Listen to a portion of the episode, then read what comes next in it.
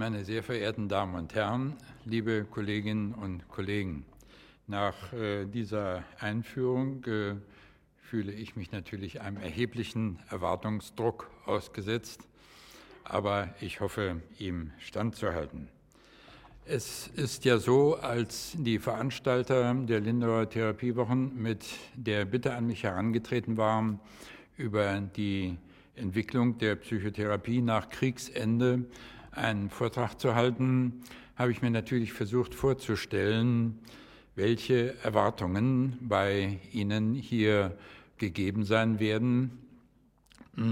Und äh, ich hätte einmal das Schwergewicht legen können auf persönliche Erinnerungen, die eben gerade in der ersten Zeit nach dem Krieg, als ich mit meiner psychotherapeutischen Ausbildung angefangen habe, natürlich zahlreicher Natur sind, vielfältig oder eben doch, und ich habe mich zu dem Letzteren entschieden, das Schwergewicht auf die Entwicklung wirklich der psychotherapeutischen Ausbildung und Versorgung nach Kriegsende zu legen.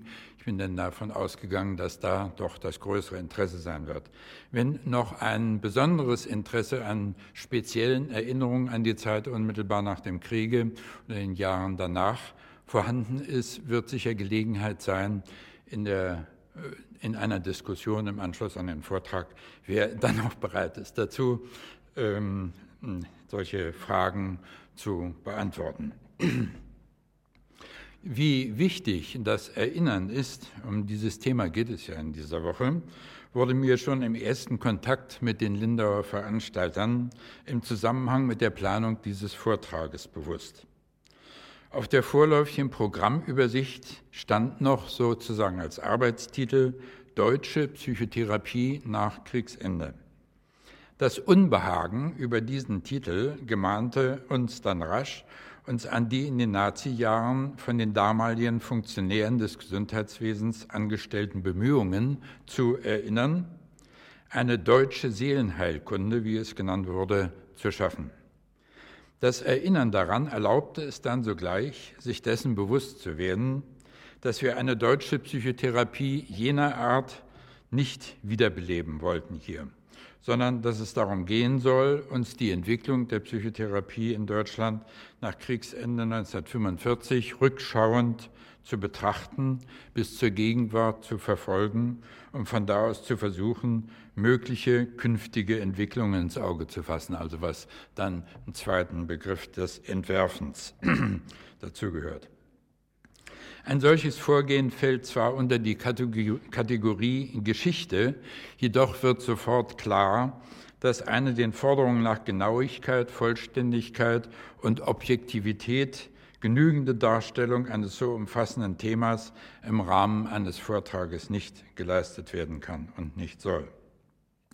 Vielmehr werde ich als jemand, der die Nachkriegspsychotherapie in Deutschland über Jahrzehnte hinweg miterlebt hat, teilweise auch in berufspolitischen Funktionen darin aktiv gestaltend eingebunden war, aus weitgehend subjektiver Sicht diese Rückschau vornehmen. Da meine Erfahrungen und Kenntnisse vorwiegend auf dem Gebiet der Psychoanalyse liegen, wird dieser Bereich der Psychotherapie ein besonderes Gewicht erhalten. Als ich im Frühjahr 1946 als aus englischer Kriegsgefangenschaft in Schleswig-Holstein nach Berlin zurückgekehrter Soldat im Robert Koch Krankenhaus in Berlin auf einer neurologischen Station als Assistenzarzt anfing, interessierte ich mich bald für die psychischen Hintergründe und Zusammenhänge der psychischen und auch organischen Symptome meiner Patienten.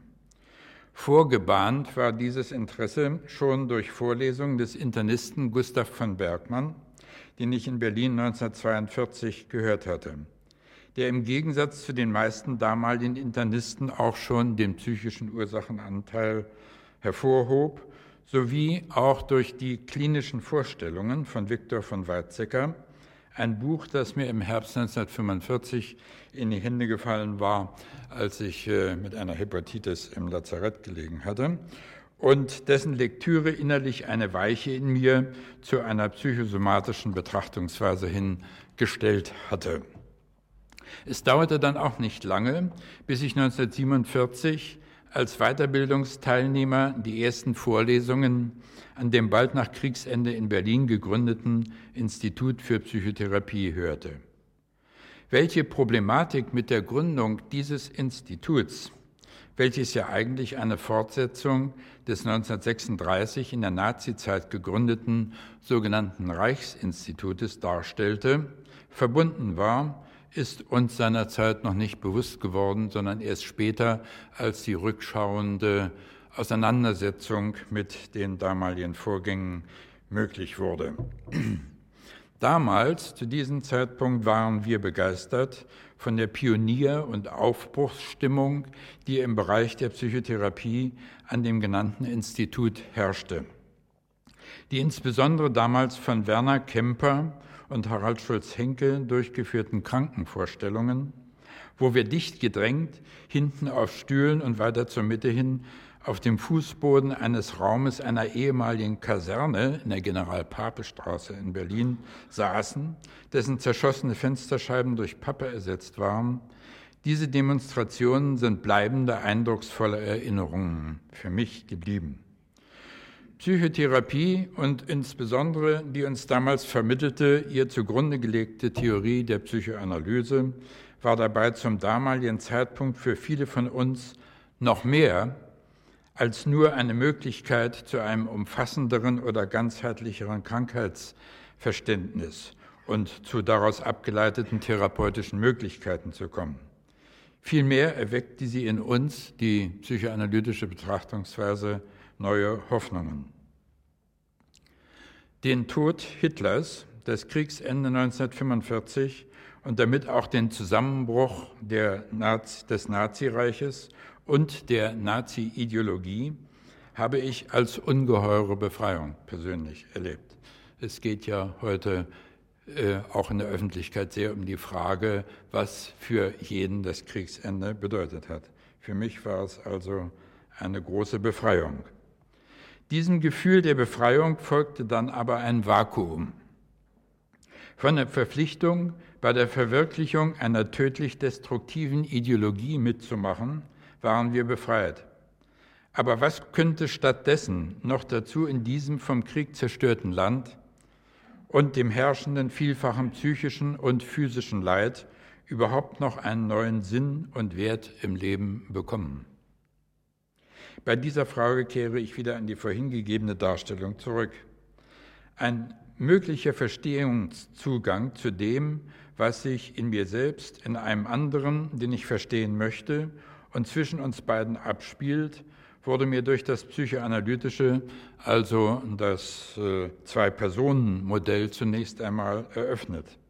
Aber nicht nur das, sondern angeregt bereits durch das, was Freud in seinen kulturkritischen Schriften wie das Unbehagen in der Kultur, Massenpsychologie und Ich-Analyse und die Zukunft einer Illusion niedergeschrieben hatte, stellte sich als Möglichkeit heraus, dass auch im Zusammenleben von Menschengruppen bis hin zu ganzen Völkern die von der Psychoanalyse gefundenen Triebkräfte und die dagegen gerichteten Abwehrvorgänge wiederfinden und zum Verstehen dieser Vorgänge beitragen könnten.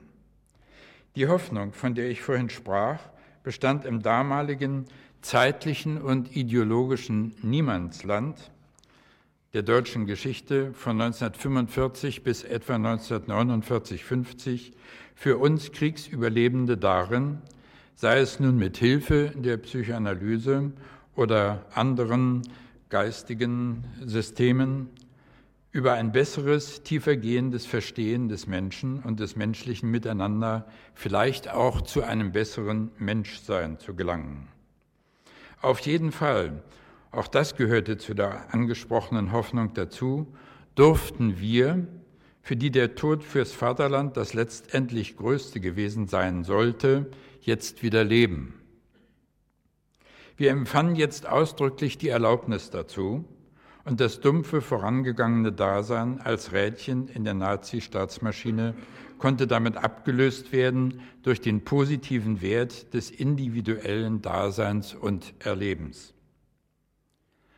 Die Schaffung und Organisation einer psychotherapeutischen Ausbildung und Krankenversorgung begann unmittelbar nach Kriegsende in Berlin.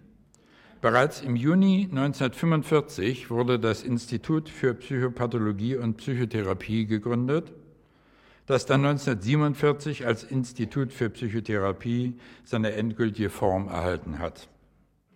Hier wurde praktisch mit denselben Personen als Dozenten, die vorher am Reichsinstitut der Nazizeit tätig gewesen waren, eine psychotherapeutische Ausbildung organisiert und durchgeführt. Es war insofern ein sogenanntes gemischtes Institut, als drei unterschiedliche tiefenpsychologische Schulrichtungen darin vertreten waren. Nämlich die Freudsche Psychoanalyse, vertreten durch Karl Müller-Braunschweig, als zweites die 1927 von Harald Schulz-Henke konzipierte und in den folgenden Jahren von ihm selbst weiterentwickelte Neopsychoanalyse und die Jungsche Psychologie mit Kranefeld und Julius Schern als Repräsentanten. Das Zusammenwirken der drei genannten Gruppierungen vollzog sich jedoch nicht ganz reibungslos damals. Vielmehr hatte Müller-Braunschweig schon im Vorfeld der Gründung des neuen Institutes Bedenken, dass die Freudsche Psychoanalyse unter dem Druck der neoanalytischen Richtung ins Hintertreffen geraten könnte. Er stimmte aber dennoch erst einmal der Gründung des gemeinsamen Institutes zu. Die Vertreter der Jungschen Richtung spalteten sich hingegen in zwei Gruppen auf. Die eine unter Frau Bügler wollte sich einer gemeinsamen Leitung nicht unterwerfen und gründete ein eigenes, unabhängiges Jung-Institut, das allerdings 1949 wohl aus Mangel an Dozenten und Lehranalytikern, vielleicht auch weil C.G. Jung selbst es nicht unterstützte, wieder aufgelöst wurde.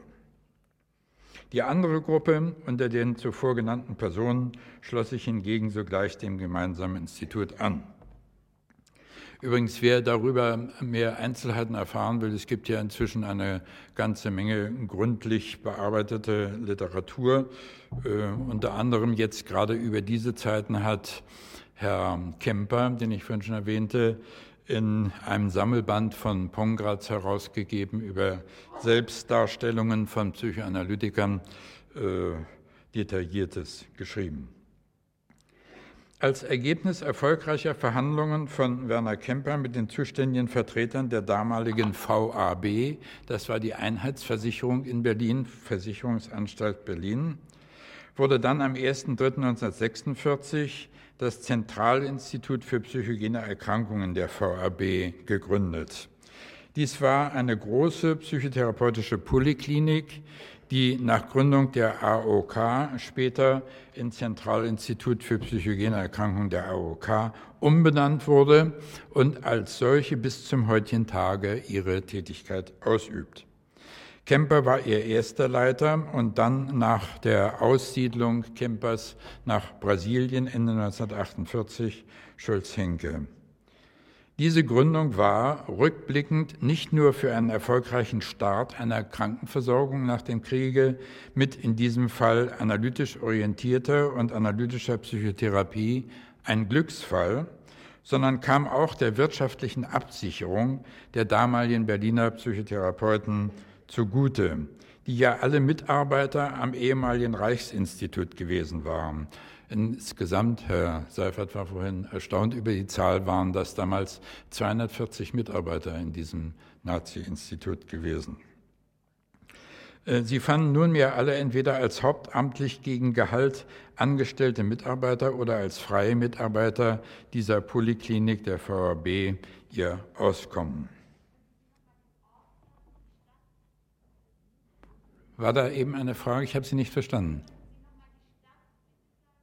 In Berlin war das. Ja. Aber auch in einigen anderen in deutschen Großstädten kamen Gründungsinitiativen zunächst für psychotherapeutische Ausbildungen in Gang. So wurde im Februar 1946 in München ein Institut für psychologische Forschung und Psychotherapie gegründet und im April 1948 in Stuttgart ein Institut für Psychotherapie.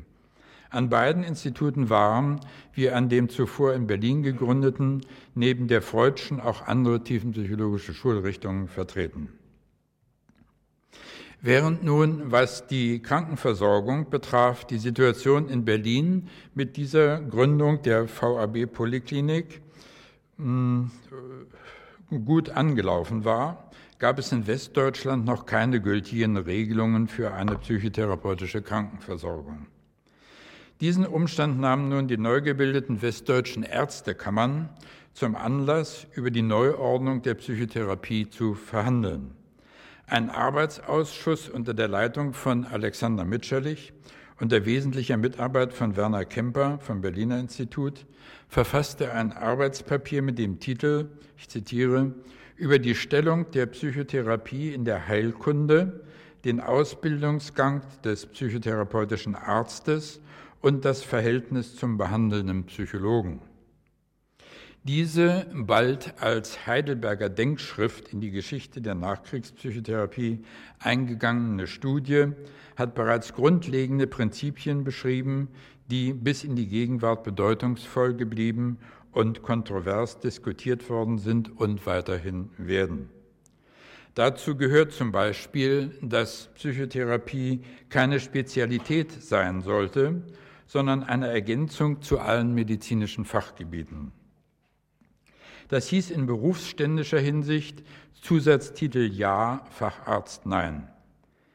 Die Anforderungen für die Weiterbildung zum so verstandenen Arzt mit einer psychotherapeutischen Zusatzausbildung, der die sogenannte große, das heißt analytische Psychotherapie anwenden durfte, waren zum Teil noch geringer, zum Beispiel nur 100 Lehranalysenstunden wurden verlangt während andererseits curriculare Inhalte wie vier Semester Philosophie zur Pflicht gemacht werden sollten, was später entfallen ist.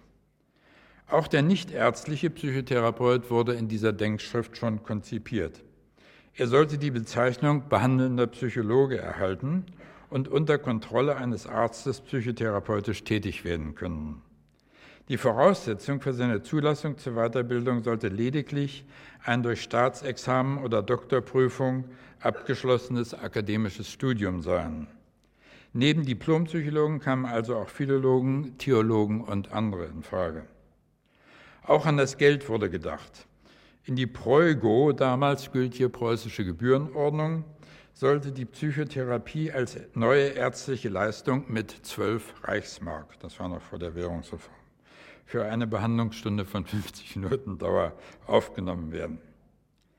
Im Vorfeld der Verabschiedung dieser Denkschrift gab Viktor von Weizsäcker seine volle Zustimmung zu ihrem gesamten Inhalt, während Ernst Kretschmer in grundlegenden Punkten widersprach.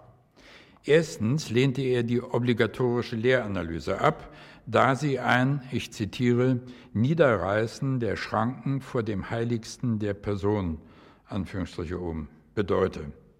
Und zweitens wollte er die Ausübung der Psychotherapie den psychiatrischen Fachärzten vorbehalten, die ohne die Notwendigkeit einer Zusatzausbildung bereits seiner Meinung nach als Psychotherapeuten qualifiziert seien. Im Folgenden möchte ich nun die wesentlichen inhaltlichen Programmpunkte dieser Heidelberger Denkschrift zum Anlass nehmen, um die weitere Entwicklung der Psychotherapie im Nachkriegsdeutschland zusammenfassend darzustellen. Die bundesweite Versorgung mit psychotherapeutischen, von öffentlichen Kostenträgern finanzierten Leistungen erforderte zum einen die Schaffung und Definition entsprechender Positionen in den Leistungskatalogen und Gebührenordnungen der Ärzte, und zum anderen eine Regelung der Qualifikation der zur Ausübung kassenärztlicher psychotherapeutischer Leistungen Berechtigten. Beteiligt an der Schaffung dieser Voraussetzungen waren die in den folgenden Jahren gegründeten Fachverbände mit ihren Vertretern. Es waren vor allen Dingen die 1948 wiedergegründete AEGP, Allgemeine Ärztliche Gesellschaft für Psychotherapie, und die 1949 neu gegründete DGPT, Deutsche Gesellschaft für Psychotherapie und Tiefenpsychologie. Die letztgenannte Gesellschaft vertrat und hat in ihren Mitgliedern außer ärztlichen auch nichtärztliche Mitglieder, während die AEGP nur ärztliche Mitglieder hatte. Um die weiteren Entwicklungen besser zu verstehen, muss man sich nun noch vergegenwärtigen, was sich im Bereich der, ich möchte mal sagen, organisierten Psychoanalyse inzwischen abgespielt hatte. Denn die sich in diesen Vorgängen äußernden, sowohl wissenschaftlich-fachlichen als auch politischen und ideologischen Trends und Strömungen berühren und beschäftigen uns in ihren Fortsetzungen bis zur Gegenwart. In den ersten Nachkriegsjahren war die deutsche Bevölkerung zwar vordergründig mit der Schaffung und Sicherung ihrer Existenz beschäftigt. Mit großer Intensität wurde aber auch das Bemühen erkennbar, sich mit der eigenen Vergangenheit, insbesondere mit der von den Nazis angerichteten Verbrechen auseinanderzusetzen und zu einer ideologisch-politischen Neuorientierung zu gelangen. In diesen Jahren von 1945 bis etwa 48, 49 herrschte starke Bereitschaft und große Offenheit gegenüber diesen Fragen.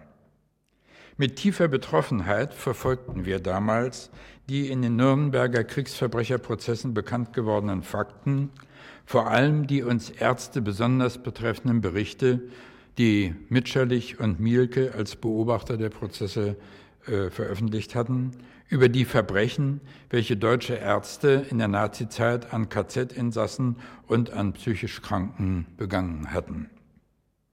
Im Bereich der Psychoanalyse wirkte sich diese Auseinandersetzung hintergründig, also zunächst unreflektiert und erst ab den 70er Jahren zunehmend bewusst geworden und dann lebhaft diskutiert aus. Vordergründig ging es darum, dass Karl Müller-Braunschweig, obwohl er noch Vorsitzender der nach dem Kriege wiedergegründeten Deutschen Psychoanalytischen Gesellschaft, DPG, war, 1950 die Deutsche Psychoanalytische Vereinigung DPV gründete, um die Essentials der Psychoanalyse, wie sie der internationale Dachverband, die IPV, vorgab, verantwortlich vertreten und lehren zu können.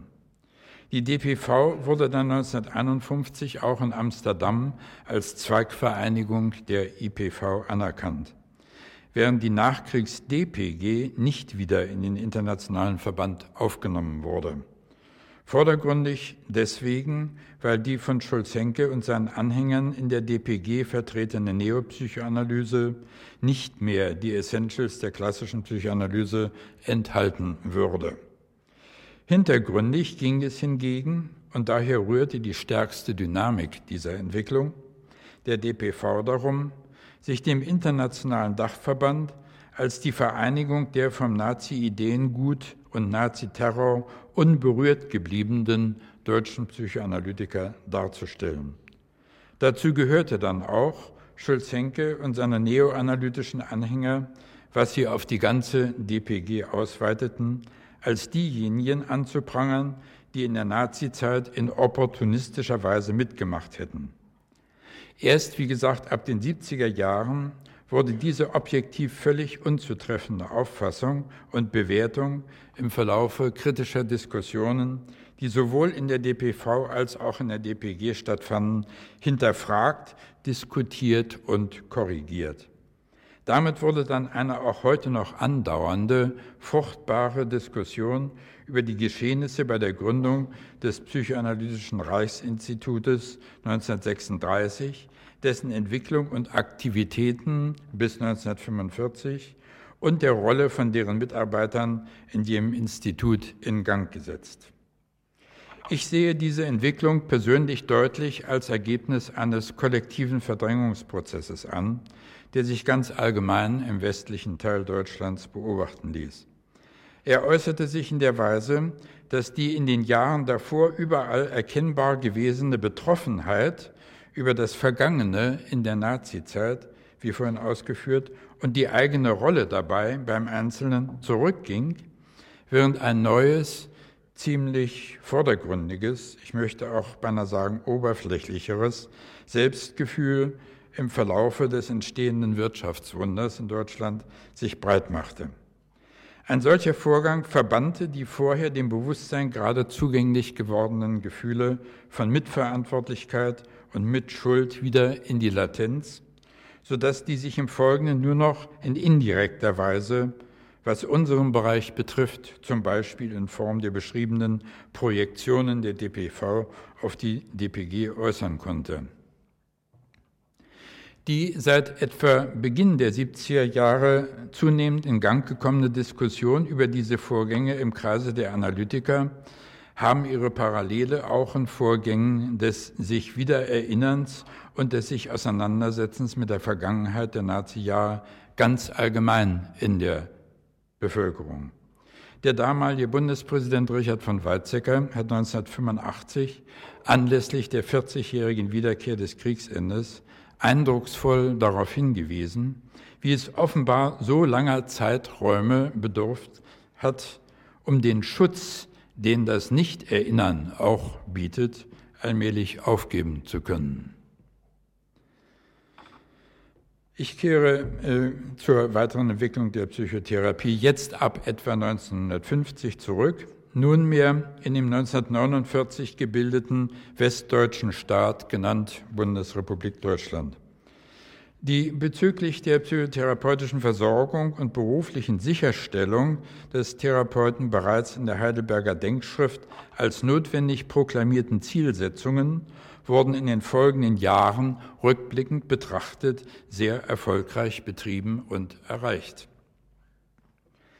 Im Verlauf von jahrelangen, etwa 1954 begonnenen Verhandlungen, bei denen insbesondere die Verdienste der DGPT-Mitglieder Haarstrick und Herr Faber hervorzuheben sind, mit Vertretern der VAB, dann der AOK Berlin, dann dem Bundesverband der Ortskrankenkassen und der Kassenärztlichen Bundesvereinigung konnte erreicht werden, dass die analytische Psychotherapie 1967 in den Leistungskatalog der gesetzlichen Krankenkassen aufgenommen wurde. Dies galt vorerst nur für akute neurotische Erkrankungen. Ab 1970 beteiligten sich auch die Ersatzkassen an dieser Regelung. Ab 1976 wurden dann auch die chronischen Neurosen in die Kostenregelung mit einbezogen. In entsprechenden Richtlinien und Vereinbarungen wurde festgelegt, welche Ausbildung der psychotherapeutisch tätige Arzt und Nichtärztetherapeut nachweisen mussten und unter welchen Bedingungen Praktikanten der therapeutischen Weiterbildung als Beauftragte tätig werden durften. Sie werden in den nächsten beiden Tagen von den kompetenten Vertretern der Kassenärztlichen Vereinigung, Herrn Effer und Herr Dahm, Gelegenheit haben, zu Einzelfragen dieser Regelungen äh, dann äh, zu diskutieren und zu fragen. Obwohl, hier komme ich nochmal auf die umstrittene Frage zurück, wie die Aktivitäten des von den Nazis gegründeten und finanzierten Instituts für psychologische Forschung, das später Reichsinstitut genannt wurde, rückblickend zu bewerten sind, erhebliche Behinderungen in der Ausübung der freudschen Psychoanalyse zweifellos bestanden haben, bleibt auch bei kritischer Einschätzung der damaligen Situation das Faktum bestehen, was zum Beispiel auch von dem amerikanischen Historiker Cox, der sich sehr damit beschäftigt hat, so gesehen wird, dass die an dem Institut weitergeführte und ausgebaute Tradition der 1920 gegründeten psychoanalytischen Poliklinik in Berlin die Etablierung einer kassenärztlichen Versorgung mit Psychotherapie nach dem Ende des Krieges und der Nazi-Herrschaft begünstigt hat. Die mehr emotionale Schwierigkeit für uns heutige Psychoanalytiker besteht meines Erachtens vor allem darin, eine notwendige Differenzierung in der Bewertung dieses positiven Anteils von dem rigorosen, opportunistischen, antisemitischen Verhalten einiger der damals im Reichsinstitut tätigen Mitarbeiter vorzunehmen. Allerdings ist auch nach erfolgter Differenzierung dieser Einschätzung weiterhin offen und wird noch heute weiter lebhaft diskutiert, ob der Preis, der zu Zeiten des Reichsinstitutes für die daran Tätigen für die erfolgte Anpassung an die Auflagen der Nazi-Machthaber gezahlt werden musste, für die damit verbundene unausweichliche Behinderung der Psychoanalyse nicht zu hoch gewesen ist. Auf die Gegenwart und Zukunft bezogen ist daraus zu folgern. Wir müssen uns immer an die von Deutschen in den Nazi-Jahren begangenen Verbrechen erinnern und dabei vergegenwärtigen, dass auch das passive Mitmachen im Sinne von nichts dagegen tun, wahrscheinlich, weil es in uns selbst gelegene, verborgene, destruktive Triebe unbewusst mit befriedigt, mit Beteiligung, mit Verantwortung und mit Schuld auferlegt. Nur das Bewusstwerden dieser eigenen destruktiven Anteile in uns selbst wird es vielleicht in der Zukunft ermöglichen, das Zerstörerische und Lebensfeindliche in radikalen gesellschaftlichen und politischen Ideologien und Entwicklungen rechtzeitig zu erkennen und ihm entgegenzuwirken. Ich möchte da in diesem Zusammenhang äh, eine ganz persönliche Auffassung zu einem Teil der Theorie von Scholz-Henke, der ja ein verändertes theoretisches Konzept seiner Neurosenlehre zugrunde gelegt hat, hier erwähnen und einer Kritik unterziehen. Möglicherweise ist nämlich ein bestimmter Anteil dieses Konzeptes von Schulz-Henke, nämlich die Qualität und Bedeutung des von ihm so bezeichneten expansiven als dynamischen Grundvorgang bei der normalen wie der durch Beeinträchtigung neurotisch abgewandelten psychischen Entwicklung des Menschen, als ein Ergebnis von unbewussten Abwehrvorgängen gegen die von Freud nach dem Ersten Weltkrieg eingeführte Konzeption eines Todestriebes und den darin implizierten qualitativ destruktiven Vorgängen zu verstehen. Das Aggressive als ad gredi gleich herangehen und damit gar nicht so böse, sondern wertneutral expansiv hinzustellen, wie Schulzenke es getan hat, ist zwar verführerisch, weil entlastend, stellt aber, wovon ich zwischenzeitlich überzeugt bin, eine den Tatsachen nicht gerecht werdende Verharmlosung dar. Ich komme jetzt zu dem, äh, zur psychotherapeutischen Aus- und Weiterbildung.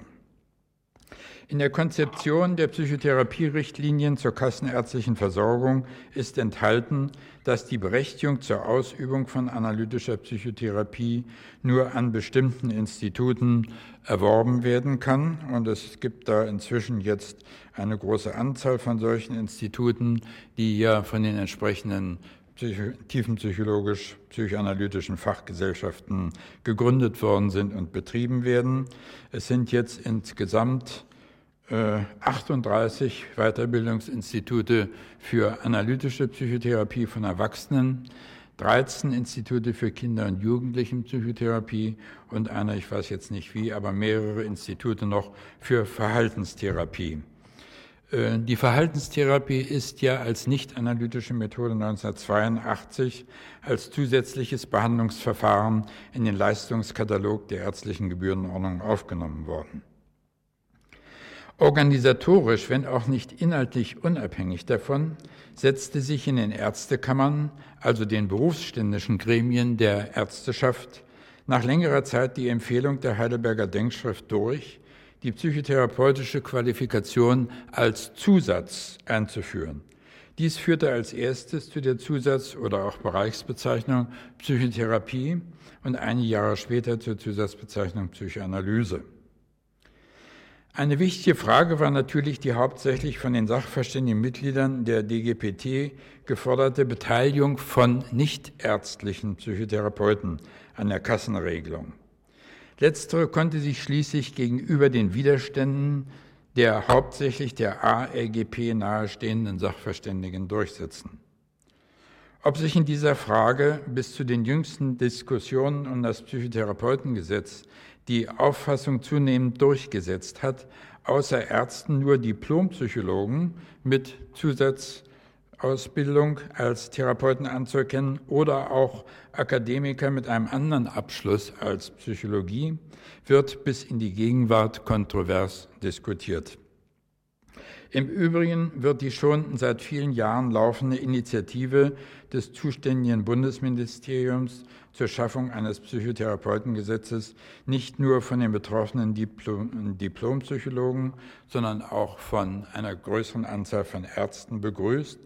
Da die Modalitäten des bisherigen Delegationsverfahrens den selbstständig Behandelnden und in gleicher Weise wie entsprechend weitergebildete Ärzte qualifizierten Diplompsychologen nicht auf Dauer zuzumuten sind. Dasselbe gilt für die Kinder- und Jugendlichen Psychotherapeuten, die ebenfalls eine vergleichbare gründliche Ausbildung und Qualifikation haben. Wie sehr sich die Einstellung der Ärzteschaft zur Frage der Einbeziehung nichtärztlicher Psychotherapeuten in diesen Tätigkeitsbereich zum Positiven hin gewandelt hat, ist nicht zuletzt auch an dem beinahe radikal zu nennenden Wandel zu erkennen, der sich im Trend der hier in Lindau seit 1950 stattfindenden Psychotherapiewochen widerspiegelt. So hat Ernst Speer, der Begründer dieser Fortbildungseinrichtung, noch 1959, also bereits neun Jahre nach den ersten 1950 abgehaltenen Therapiewochen, folgende in einem fünfbändigen Handbuch der Neurosenlehre und Psychotherapie veröffentlichten Sätze geschrieben. Ich zitiere.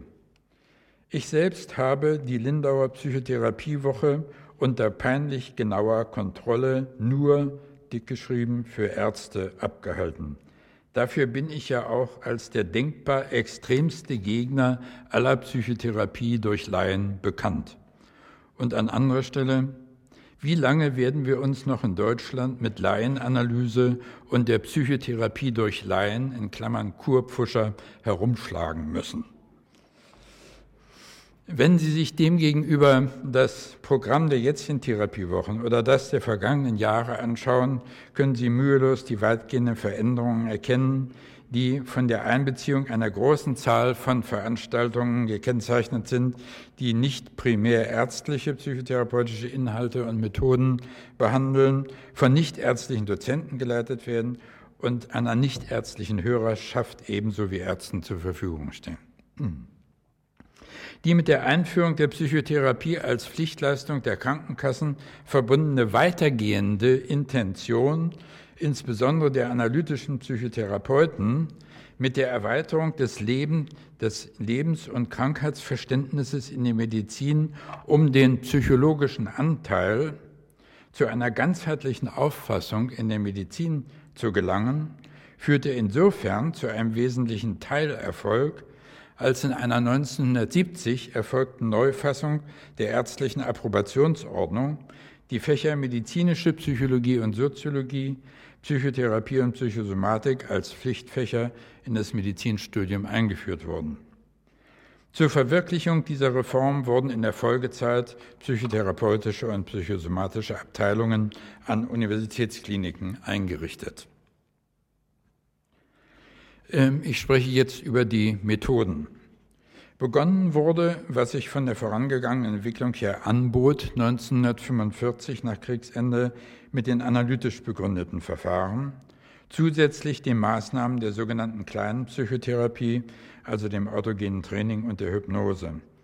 Wie schon teilweise in der Zeit davor ist nach Kriegsende in verstärktem Maße eine große Anzahl von weiteren psychotherapeutischen Methoden und Verfahren entwickelt worden und mehr oder weniger auch zur praktischen Anwendung gekommen. Ich werde diese nicht alle namentlich aufführen, es sind auch mehrere hundert, oder gar beschreiben und erklären, da dies einmal den Umfang dieses Vortrags total sprengen würde und da ich dem Vorwurf entgehen möchte, eine bestimmte Methode nicht genannt zu haben. Eine spezielle, ganz grundlegende Problematik liegt nun darin, dass viele dieser weiteren Methoden gar nicht oder nur teilweise der Behandlung krankhafter Störungen dienen sondern ganz anderen individuellen Zielsetzungen wie Entspannung, Selbsterfahrung, aber auch Sinnerfüllung und auch geistige und körperliche Leistungssteigerung oder Hilfe bei Partner-, Erziehungs- und Berufsproblemen, um nur einige zu nennen. Da die Übergänge von Psychotherapie als Krankenbehandlung zur Psychotherapie mit solchen individuellen Zielsetzungen fließend sind, ist es logisch, dass die öffentlichen Kostenträger in ihren Richtlinien entsprechende positive und Ausschlusskriterien definiert haben. Solche Eingrenzungen sind zwar einerseits notwendig, Andererseits müssen aber auch die positiven Aspekte gesehen werden, die der in der Entwicklung neuer psychotherapeutischer Methoden, jetzt ausdrücklich als Krankenbehandlung verstanden, enthalten sind. Denn die psychoanalytisch orientierten und ausgebildeten Therapeuten haben auch einsehen müssen, dass den analytisch begründeten Verfahren auch nach erfolgreicher Schaffung modifizierter Anwendungen, wie zum Beispiel analytischer Gruppentherapie, analytischer Kurztherapie, in der Effektivität Grenzen gesetzt sind und dass bei speziellen Indikationsstellungen andere Verfahren teilweise bessere Ergebnisse aufweisen. Diese Erfahrungen und Erkenntnisse haben dazu geführt, dass die öffentlichen Kostenträger die Voraussetzungen für die Einbeziehung weiterer psychotherapeutischer Verfahren in die kassenseitig zu finanzierenden Methoden schufen. Zu diesen Voraussetzungen gehörte außer einem Effektivitätsnachweis, das ist alles natürlich sehr schwierig zu verwirklichen, einer wissenschaftlichen Fundierung der betreffenden Anwendungsform im Sinne einer zugrunde liegenden Krankheitslehre. Nachdem die überwiegend im nichtmedizinischen Bereich der psychologischen Universitätsinstitute entwickelte, auf der Lerntheorie basierende Verhaltenstherapie diese Kriterien erfüllt hatte, wurde sie 1982 als weitere anerkannte Methode mit einbezogen. Das Bemühen zahlreicher, in der Mehrzahl nichtärztlicher Therapeuten, deren Methode bisher noch nicht als öffentlich finanzierungswürdig eingestuft wurde, eine solche Anerkennung zu erlangen, hat gerade jetzt vor der Verabschiedung des Psychotherapeutengesetzes eine besondere Aktualität erlangt. Es ist zu erwarten, dass der Druck hinsichtlich einer erstrebten Anerkennung weiterer Methoden dadurch noch un, ungleich größer werden wird. Zu erwähnen ist übrigens in diesem Zusammenhang, dass die Entwicklung und Anwendung weiterer als der bisher anerkannten Methoden sich im Bereich der stationären Psychotherapie seit Jahrzehnten etabliert und bewährt hat. So werden in solchen inzwischen sehr zahlreich gewordenen, wahrscheinlich zu zahlreich gewordenen Kliniken nicht nur stationäre analytisch orientierte Einzel- und Gruppentherapie, sondern auch zum Beispiel Psychodrama, Musik- und Gestaltungstherapie, um nur einige zu nennen, häufig auch als ergänzende Maßnahmen zur analytischen und zur Verhaltenstherapie angewandt.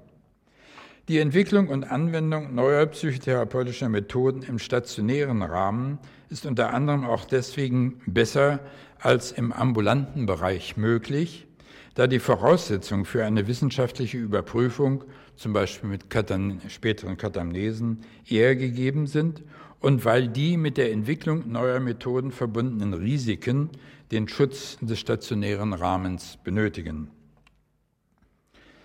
Ein Wort noch zur Stellung der Psychotherapie im Reich der Medizin ganz allgemein. Die von uns Therapeuten einmal angestrebte Psychologisierung der Medizin sicher eine Riesenerwartung gewesen. Mit dem Ziel einer ganzheitlicheren Sicht lebendigen Geschehens konnte zwar ein Stück weit in Gang gesetzt werden. Die zuvor erwähnte Einführung der psychologisch-psychotherapeutischen Studienfächer hat jedoch bisher keine mehrheitliche Wandlung im Krankheitsverständnis gebracht, sodass universitätsklinische und ambulante Allgemeinmedizin weiterhin überwiegend organmedizinisch orientiert sind, trotz der sehr zu begrüßenden, speziell hier in Lindau seit 1950 verwirklichten psychotherapeutischen Weiterbildungsmöglichkeiten. Für den speziellen psychiatrischen Bereich ist zu sagen, dass sich die Psychotherapeuten in der Zeit nach 1945 gegen den seinerzeitigen Widerstand von Kretschmer und anderen zwar durchgesetzt haben, die Psychotherapie zu einem eigenständigen Bereich der Medizin zu machen. Die Einführung der Zusatzbezeichnung Psychotherapie und Psychoanalyse sowie die Durchsetzung eines eigenständigen Versorgungsbereiches im Rahmen der Anfang der 70er Jahre von Psychiatern und Psychotherapeuten erarbeiteten und dem Bundestag vorgelegten Enquete zur Lage der psychisch Kranken in der Bundesrepublik Deutschland sind wichtige Schritte in dieser Richtung gewesen. Die an den Universitäten und an den großen psychiatrischen Krankenhäusern vertretene Psychiatrie weist in ihren Einrichtungen der Psychotherapie der Verhaltenstherapie vielleicht etwas stärker als der analytisch orientierten, durchaus einen eigenen Wirkungsraum zu. Aber den Anspruch, sich die Psychotherapie als Untergebiet einzuverleiben, hat sie bis heute nicht aufgegeben. Und eine nach meiner Wahrnehmung in den letzten Jahren erneut verstärkte Hinwendung zu einer vorwiegend oder rein organischen Ursachensicht psychischer Erkrankungen mit entsprechender somatisch orientierter Therapie ist nicht zu verkennen. Auch die in jüngerer Zeit geschaffene Möglichkeit, den Facharzt für Psychiatrie um die Bezeichnung und Psychotherapie zu erweitern, kann sicher auch als Pluspunkt für die Psychiater in ihren Bemühungen verstanden werden, die Psychotherapie in ihr Gebiet ein- oder unterzugliedern.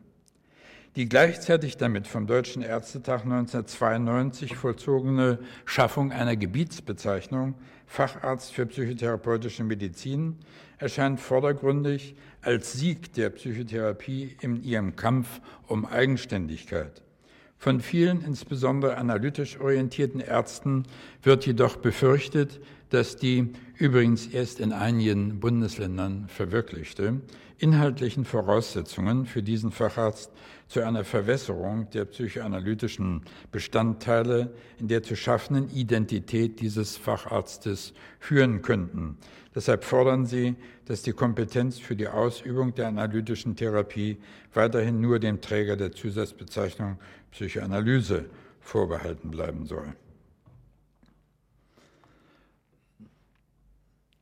Die 1989-90 erfolgte Vereinigung der beiden seit 1949 bestehenden getrennten deutschen Staaten Bundesrepublik Deutschland und Deutsche Demokratische Republik erfordert es unser Augenmerk nunmehr auch auf die Entwicklung der Psychotherapie im Ostteil Deutschlands nach 1945 zu richten.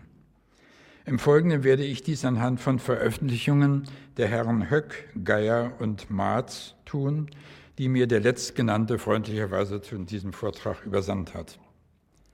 In der Zeit unmittelbar nach Kriegsende 1945 wurde in dem damals noch nicht von Westberlin abgetrennten Ostberlin auch die psychotherapeutische Versorgung dort nach Gründung der VAB Poliklinik Westberlins mit analytisch orientierter Therapie mit einbezogen.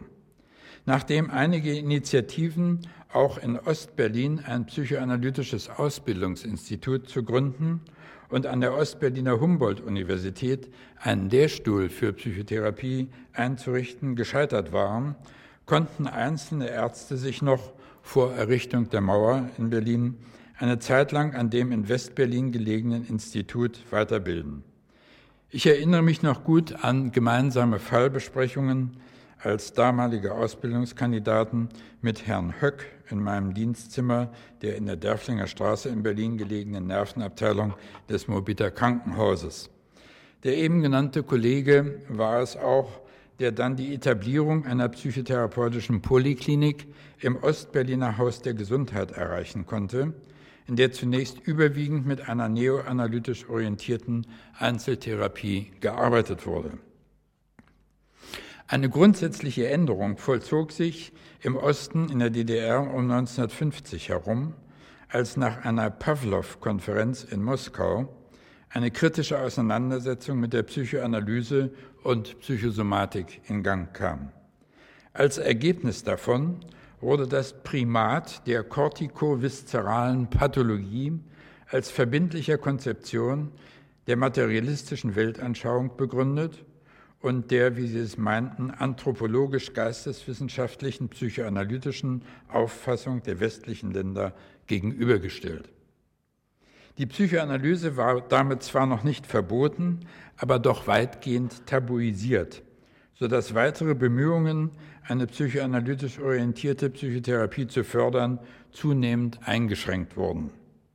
In fataler Weise wirkten sich in diesem Prozess die Auffassungen von Müller-Hegemann aus, der ehemals Anhänger der Neoanalyse eine sogenannte rationale Psychotherapie genannte Konzeption entwickelte, die möglicherweise eine Verbindung von Elementen analytischer Auffassungen mit denen der Pavlovschen Lehre versucht hatte, herzustellen, im Endeffekt aber darauf hinauslief, alle analytischen Gesichtspunkte total aufzugeben. Die zuvor geschilderte in Westdeutschland abgelaufenen kollektiven Verdrängungsprozesse haben sich im Übrigen, das möchte ich an dieser Stelle einflechten, wenn auch natürlich mit anderen Inhalten, auch in Ostdeutschland abgespielt. So wurde nämlich die eigene faktische oder ideelle Betroffenheit der DDR-Bürger an den vorangegangenen Verbrechen der Nazis verdrängt, indem sich eine Ideologie der als Sozialisten nicht betroffenen Bevölkerungsanteile Deutschlands verbreitete und die Nazi-Verbrecher und das Weiterleben von Nazi-Ideologien in das westdeutsche Nachkriegsgeschehen projiziert wurde. Unabhängig von der Entwicklung in Ostberlin bildete sich an der Universitätsklinik in Jena ein weiterer Psychotherapieschwerpunkt. Dort befassten sich Kleinsorge und Klumbis mit der Psychotherapie vorwiegend körperlich funktioneller Störungen, wobei sie hauptsächlich das autogene Training und davon abgeleitete Verfahren anwandten. Da unbelastet von psychoanalytischer Begründung und nicht im Widerspruch zur Lehre vom Primat der höheren organischen Nervenzentren, konnte sich diese Richtung unbehindert entwickeln. Auch die Arbeit am Berliner Haus der Gesundheit änderte sich nach dieser 1950 eingetretenen Ideologiewende bezüglich der offiziell vertretenen Ursachen von neurotischen Erkrankungen, indem nunmehr die analytisch orientierte Einzeltherapie aufgegeben wurde und eine nur noch kaum noch analytische Anteile enthaltene sogenannte gezielte Gruppentherapie hm, angewandt wurde. In berufsständischer Hinsicht verlief die Psychotherapieentwicklung der in der DDR offenbar recht erfolgreich, erstaunlicherweise.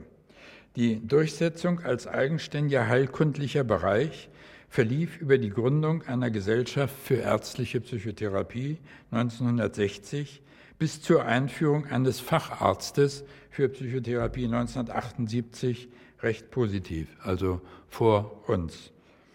Die an Mitgliederzahl und Aufgabenstellungen gewachsene Gesellschaft schuf bald regionale Untergliederungen in allen 15 Bezirken der DDR und an mehreren Universitätskliniken und großen Krankenhäusern wurden stationäre und ambulante polyklinische Psychotherapieeinrichtungen geschaffen. Nichtärztliche Psychotherapeuten, in erster Linie Diplompsychologen, wurden auch als Mitglieder der Ärztlichen Gesellschaft für Psychotherapie offenbar mit weniger Widerständen seitens der Ärzteschaft als bei uns im Westen einbezogen. Dies mag zum Teil darauf zurückzuführen sein, dass die bei uns diese Auseinandersetzung mitbestimmenden Verdienstinteressen und Konkurrenzkämpfe im Osten nicht relevant waren, da das Gesundheitswesen mit der Krankenversorgung und einheitlichen Gehältern für die daran Beschäftigten total verstaatlicht war. Als Behandlungsmethoden herrschten bis zum Beginn der 70er Jahre in der Psychotherapie der DDR, also nach 1950, das autogene Training mit den ihm verwandten Methoden, in zunehmendem Maße dann auch die Verhaltens- und Gesprächstherapie vor. Hm, ab den 70er Jahren begann dann, das habe ich erst aus den Veröffentlichungen erfahren, vielleicht ist es anderen schon bekannt, mit dem Zentrum Leipzig ein Prozess, der von ihren Hauptbeteiligten als Reinstitutionalisierung der psychoanalytischen Therapie in der DDR bezeichnet wird. Dieser Prozess, so meinen Geier und andere, in einem im Juli 1989 gehaltenen Vortrag, sei eng verbunden mit den, ich zitiere, tiefgreifenden sozioökonomischen Wandlungsprozessen in der DDR-Gesellschaft, der seit Anfang der 70er Jahre zu einer erweiterten Sicht von der Rolle des Subjekts und der Individualität geführt habe. Die vorher bereits vereinzelt praktizierten Aktivitäten in Form illegaler Teilnahme an westlichen Psychotherapiekongressen, ebenfalls illegaler Einführung psychoanalytischer Literatur und Teilnahme an wilden Selbsterfahrungsgruppen, so Marz, konnten jetzt in dieser, wie sie sich nannte, zweiten psychotherapeutischen Generation nach dem Kriege offener und entschiedener betrieben werden, wobei unter anderem die Namen Ott, Wendt und Höck als entscheidende Förderer dieser Entwicklung genannt werden. Der sich daraus ergebende Konflikt, wie sich die wieder erlaubte Betonung von Individualität und Autonomie mit gesünderer Sozialisation, was ja auch noch ein äh, weiterhin politisch hervorgehobener Wert war, verbinden lasse, wurde erkannt, diskutiert und wird sicher auch in künftigen Auseinandersetzungen noch eine große Rolle spielen. Ob allerdings diese Reinstitutionalisierung einer psychoanalytischen Betrachtungsweise bis zur Vereinigung der beiden deutschen Staaten eine Breitenwirkung in der Anwendung davon abgeleiteter Verfahren gegenüber AT, Verhaltens- und Gesprächstherapie erlangt hat, konnte ich aus den mir zugänglichen Informationen nicht erkennen. Aufgrund von Informationen, die ich von Flüchtlingen aus der DDR erhalten habe, die sich da um psychotherapeutische Behandlungen bemüht hatten, ist das Zustandekommen einer vertrauensvollen therapeutischen Arzt-Patient-Beziehung äh, sehr erschwert gewesen, kaum oder gar nicht möglich, da fast immer dritte Personen als Sekretärin oder Ähnlichen dabei gewesen seien, von denen man nicht wusste, ob sie nicht vielleicht für die Stasi arbeiten. Äh, nach der Vereinigung hat die plötzliche Konfrontation der DDR-Psychotherapeuten mit der Psychotherapie der alten BRD und der damit verbundene Anpassungsdruck neben der Eröffnung neuer Möglichkeiten in der Anwendung von Psychotherapie und besseren Verdienstmöglichkeiten zunächst sowohl inhaltlich methodisch wie auch organisatorisch zu erheblichen Irritationen geführt. Da wir westdeutschen Psychotherapeuten, so wie der Vereinigungsprozess der beiden deutschen Staaten gelaufen ist, unter keinem entsprechenden Anpassungsdruck stehen, kann für uns eine Auseinandersetzung mit der Psychotherapieentwicklung in Ostdeutschland nur aus einer freien Motivation heraus zustande kommen. Ich finde, wir sollten diese Möglichkeit nicht ungenutzt lassen, da sicher vieles von dem, was dort konkret im Bereich der Psychotherapieentwicklung und im untrennbaren Zusammenhang damit gesellschaftlich und ideologisch abgelaufen ist, uns genauso in Bezug auf künftige Entwicklungen angeht wie den Betroffenen dort. Äh, ich komme, das wird aber, brauchen keine Angst haben, nicht so lang wie das bisherige, zu den Zukunftsperspektiven. Es geht ja auch noch im Wochenthema um das Entwerfen die zu erwartenden weiteren Entwicklungen der Psychotherapie im künftigen, jetzt vereinigten Deutschland werden zum einen von der nachzuweisenden Effektivität der Methoden bei speziellen Krankheiten und zum anderen von nicht mit der medizinisch-psychologischen Indikationsstellung, sondern von allgemein in der Medizin vorherrschenden Strömungen abhängen. Letztlich wird auch eine Abhängigkeit von allgemeinen, in unserem gesellschaftlichen Zusammenleben vorherrschenden Trends in Betracht gezogen werden müssen. Bezüglich der gegenwärtig noch dominierenden analytisch orientierten Methoden ist zu bemerken, dass hier in den letzten Jahrzehnten bis Jahren hinsichtlich ihrer theoretischen Fundierung mit der Etablierung postklassischer psychoanalytischer Konzepte, ich erwähne nur Mahler, Kohut, Melanie Klein, Kernberg und andere als theoretischer Grundlagen eine zunehmende Vielfalt auch im Bereich der therapeutischen Anwendungen eingetreten ist. Auch im Behandlungssetting sind mit der Einführung psychoanalytischer Kurz-, Gruppen- und stationärer Psychotherapie Modifikationen entwickelt worden, die einem breiteren Anwendungsspektrum Raum gegeben haben. Jedoch sind auch die Grenzen der analytisch orientierten Verfahren, besonders wie ich meine, bei der Psychotherapie von sogenannten frühen Störungen mit ihren vielfachen klinischen Äußerungsformen deutlicher erkennbar geworden. Deshalb halte ich es für möglich, dass sich bei der Psychotherapie dieser Krankheitsformen solche Methoden verstärkt durchsetzen könnten, bei deren Anwendung anstelle der verbalen oder ausschließlich verbalen Ausdrucks- und Kommunikationsmöglichkeit auch nicht-verbale, also zum Beispiel kreative oder auch körperbezogene Ausdrucks- und Kommunikationsmöglichkeiten genutzt werden. Und zwar entweder in Verbindung mit verbal-analytischer Durcharbeitung und insofern den psychoanalytischen Ansatz beibehaltend oder erweiternd oder als alleinige neue Methoden. Des Weiteren halte ich es für möglich, dass die auf der Grundlage der Systemtheorie entwickelten Ansätze, insbesondere als Gruppen- und familientherapeutische Anwendungen, die sich mancherorts zum Beispiel bei der Behandlung von psychogenen Essstörungen, Süchten und auch psychotischen Erkrankungen bewährt haben, eine zunehmende Bedeutung und Verbreitung erlangen werden. Was nun den Stellenwert der Psychotherapie in der Gesamtmedizin, einschließlich der Psychiatrie, betrifft, bin ich trotz der von der Psychotherapie nach Kriegsende bis jetzt geschaffenen Möglichkeiten der Anwendung, Ausbildung und wissenschaftlichen Erforschung skeptisch, da ich, wie bereits erwähnt, eine in den letzten Jahren erneut verstärkte Hinwendung des Gros der Ärzteschaft auf primärorganische Krankheitsentstehungs- und Behandlungskonzepte zu sehen glaube. Wenn auch wohl die Idealvorstellung einer Psychologisierung der Medizin nicht verwirklicht werden dürfte, sollte dennoch unbedingt am Ziel einer ganzheitlichen Betrachtungsweise weiterhin festgehalten werden. Schauen wir dann auf eine mögliche Abhängigkeit künftiger Entwicklungen im Bereich der Psychotherapie von den in unserer Gesellschaft erkennbaren Trends und auch Werten. Vom Wertewandel ist zunehmend häufig die Rede. Dann dürfte das nicht zu verkennende zunehmende Streben nach Leistung, Leistungssteigerung, Erfolg und Anerkennung bei möglichst zeit- und geldökonomischer Machbarkeit, auf die Machbarkeit hat ja Herr Richter am Sonntag in seinem Vortrag hingewiesen, mit der damit verbundenen Gefühlsunterdrückung und Verarmung auch in der näheren Zukunft ein großes Gewicht behalten und auch die Entwicklung der Psychotherapie beeinflussen.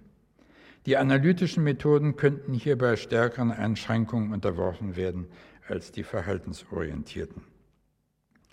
Dass das psychoanalytische Verstehensmodell, womit ich abschließend an das eben Gesagte anknüpfen, eine ganz subjektive Überzeugung und Hoffnung zum Ausdruck bringen möchte, weiterhin eine grundlegende Bedeutung auch in Zukunft behalten möge, sehe ich deshalb nicht nur als erforderlich und nützlich für die Psychotherapie neurotischer und psychosomatischer Krankheiten an, sondern wünsche mir dies auch wegen ihrer Auswirkungen auf die weitergehende allgemein menschliche und gesellschaftliche Entwicklung, da ich dieses Verstehensmodell weiterhin als ein geeignetes Instrument ansehe, um damit in der Gesellschaft sich abspielende Vorgänge auch vom Einzelnen sowohl in Bezug auf seinen eigenen Standort und seine eigenen Anteile als auch nach außen hin, also auf die anderen und die Gesellschaft bezogen, kritisch sehen und danach handeln zu können. Das ist vielleicht eine etwas überzogene Vorstellung und Hoffnung, aber Sie sehen, meine im trostlosen Nachkriegsdeutschland erstmalig aufgestiegene diesbezügliche Hoffnung hat sich bis in mein jetziges fortgeschrittenes Lebensalter hinein erhalten. Ich danke Ihnen.